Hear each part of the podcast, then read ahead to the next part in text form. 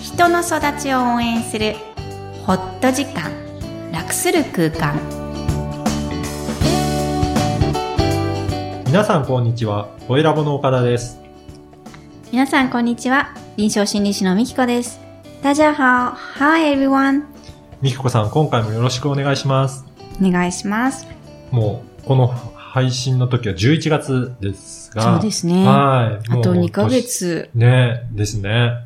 で、ちょうど七五三のシーズンですけど、はい七五三の思い出とかなんかありますかね我が子が今年最後の子がはい。七五あ三そうをなんですね。はいもう10月にうん。やってきたんですけども、はああ、もう本当に最後になっちゃったなっていうのと、七五三はね、あの、大事にするお家うで、ん。でも私自身はやってもらってないんです。あ、そうなんですか。小さい時うに。ーん。アメリカにいたっていう理由もあるんですけど、はい。あの、、7歳の時はね。でもなるほど3歳日本にいたよ ね。うんっていう、でも母に余裕がなか った。うあーん。そうなんですね。そう、それで写真が一枚もないんですね。私の写真、七五三の。はい。で、夫にはいっぱいあるんですよ。ああ、初竹は、そうそうそうまあいのすごいんですね。、うん。だかららすごいね、こう、その頃ってやっぱり子育て始まって忙しいじゃないですか。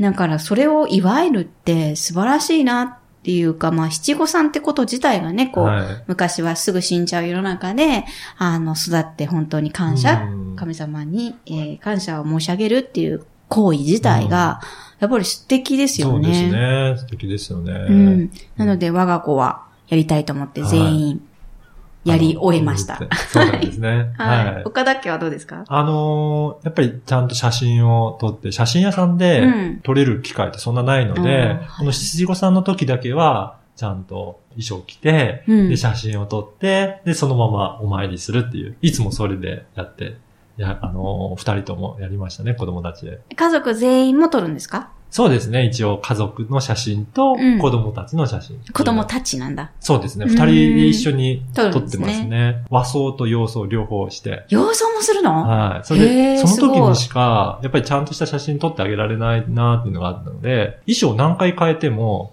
料金変わんないんで。え、洋装も借りるのまあ、その場の写真だけですけどね。ああ。あのー、スーツみたいなのを着せへたり、ーあと、あー、こそうかそう娘かのそう方かはドレそスういうこを着てうんうん、で、写真を撮って、となるほど。はい、記念に撮ってますね。うんは。い写真大事ですよね。そうですね。うんはい。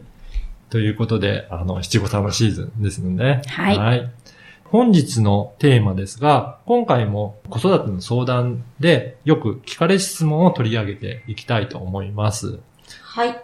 今回のテーマとしては、どう思っているのと聞かれても、まあわからないことが多いです。もやもやしていることは感じているのですが、という、そういったご質問についてお伺いできればなと思います。これはどういった方が抱えているお悩みでしょうかね。これですね、一言に言って、男性に多いです。あ、そうなんですか。子育てでも、お父さんがいらっしゃることもあってですね。はい。えー子育て相談として、奥さんに怒られて、うん。自分の気持ちはって言ってもわかんないんですよねあーっていう。方が、まあ、素直な方ですよね。まあ、そうなんですね。そうですそうですうんんそんなの別にって言って、こう取り合わない人が多いと思うんですが、会社員の方も多いです。うん。うーん。もっとそうなってくると、会社に相談に行けって、これは、あの、精神科で働いてる場合に多いんですけども、は言われたので、業務の命令として来ましたっていう人に、特に多いんですが、もやもやしてることもわからないぐらいで、えーいつも上司に怒られて意味がわかりませんっうんなるほど。はい。ていう方が多いですね。なので、会社からもう行ってきなさいということで、 まあ、と来たんだけどっていう、そういった方で、およくある質問っていうことですかね。はいうんまあ、それももっと言えば、褒めるべき存在で、言われたからちゃんと素直に指示を従なるほうどわけですよね。まあそうですね。うん。あの、真面目な人がやっぱりどうしても多いですね。あーなので、自分のことはなんなんとなくよくわからないっていう、そういったことなんですかね。そうですね。あの、相手の主観をう、んつまり相手の気持ちを捉えるのが非常に苦手なタイプでして、はい。えー自分ではと苦手っていう意識がない。うん。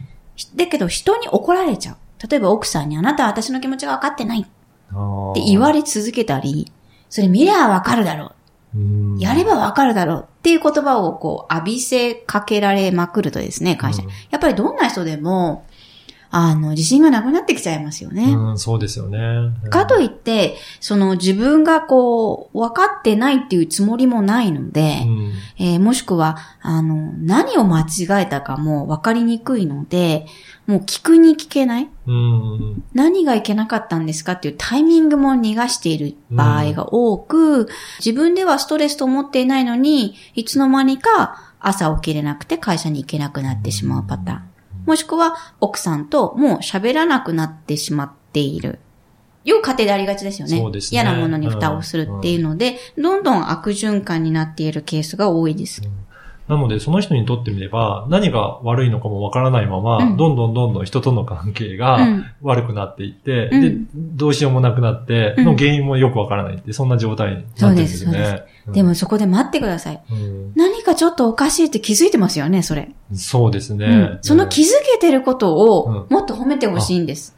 ああ、それだけでも素晴らしいことなんですね。そうでです、そうでうす。ん気づけなかったら立ち止まれないので、す。別にそれが普通だって思ってる人もいると思うんですね。ああ、そうで、なんだ。周りはどんどんどんどん悪循環になっていき、もっと最悪のケースになる前に、もやもやがあるとか、意味がわかんないって思えてるその感覚の差、それすら感覚の差なので、はい。それを、に自信を持ってください。ああ、まあ、そういう感情が出てきてるんだっていうところなんですね。それの積み重ねなので、まずは緊張してます、皆さん。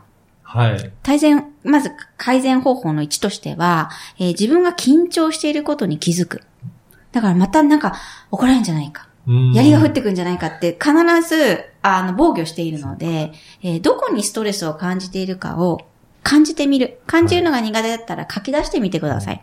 で、ストレスの原因、ストレスの方向性を感じた後に、自分の感覚、このもやもやしているとか、何かこう、不具合、うんうまくいってない感覚があるんだと、誰か一人は安心できる人がいるはずです。うんうんその人に話してみるっていうのもおすすめです。なるほど。それで感じたことをまずは表現してみるっていうことなんですね。はい。でもそれでも難しいっていう方は、あの、もっと前に戻って、適度な運動をする。はい。運動はやっぱりいいんですかいきなりかけ離れてるように聞こえると思うんですが、感覚を養うのに、朝早く起きて、ま、あの、ランニングをする、もしくは、もうウォーキングでもいいです。自分の感覚を、こう、ちょっとすり減らしてしまっているので、幼少期に戻ったつもりでは、なんか新しいっていう感覚はあったはずな、そんな感じを呼び戻すというために適度な運動、好きなことでいいので、取り入れてみてください。まあ、体に刺激を与えるっていうことですかね。そうそうそうそうそうですんどこに刺激があるかもうわからない状態になっていますから、それを認めてやる。はい。最後におすすめなのは、大好きなことをうん誰に何と言われようがする。例えばうん釣りが好きなら釣りに行く。なるほど。はい。はい。なんか物の収集が、コレクションが好きならもう一回やってみる。うん。